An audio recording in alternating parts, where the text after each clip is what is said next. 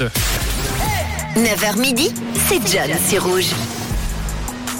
Ah, vous l'avez peut-être euh, loupé, vous étiez peut-être sur les pistes de ski ou alors en train de festoyer ou en train de faire de jolies balades et de profiter d'un spa comme Brian, mais moi, je n'ai rien loupé. Je suis resté chez moi tout le week-end pour checker les infos et voici les trois infos que j'ai retenues pour vous, pour votre lundi. Première info, un peu tristoun, le monde de la mode est en deuil aujourd'hui avec l'iconique, l'iconique pardon, couturier Paco Rabanne qui s'est éteint à 88 ans. C'est le groupe Puig qui l'a annoncé dans un communiqué, ce qui a provoqué beaucoup d'hommages sur les réseaux sociaux. Il y a un article sur le ton assez intéressant si vous ne le connaissiez pas sur les mille et une vies de Paco Rabanne. Le tout en image. Comme deuxième info, ce week-end, on vient en Suisse avec euh, cette info. En sport, une info qui fait plaisir.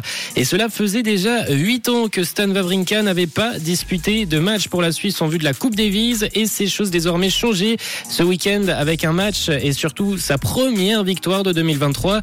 Une victoire qui lui fera du bien moralement après ses débuts d'année un peu compliqués. Il avait enchaîné, on le rappelle, trois défaites d'affilée et presque 12 ans après avoir battu Leighton Hewitt à Sydney.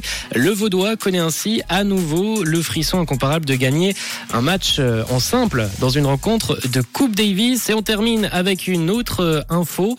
Euh, même si ça allait vite, ce week-end a eu lieu en France un meeting d'athlétisme en salle et c'est l'Éthiopienne Diribe Welteji qui est repartie avec la médaille d'or, mais pas seulement. Elle a laissé un joli souvenir pour tous les spectateurs qui étaient présents ce week-end lors de cette compétition, lors de ce meeting d'athlétisme, avec également la meilleure performance de l'année euh, pour euh, cette Éthiopienne. Le tout avec une erreur qui restera tout de même assez anecdotique, mais, mais assez sympa. La coureuse s'était arrêtée avant le dernier tour et c'est une autre coureuse, une autre collègue qui lui a informé de son erreur, erreur qui au final lui aura permis de quand même établir le premier chrono de l'année sur 3000 mètres. Voilà pour les quelques infos que vous avez pu louper ce week-end et que moi j'ai vu.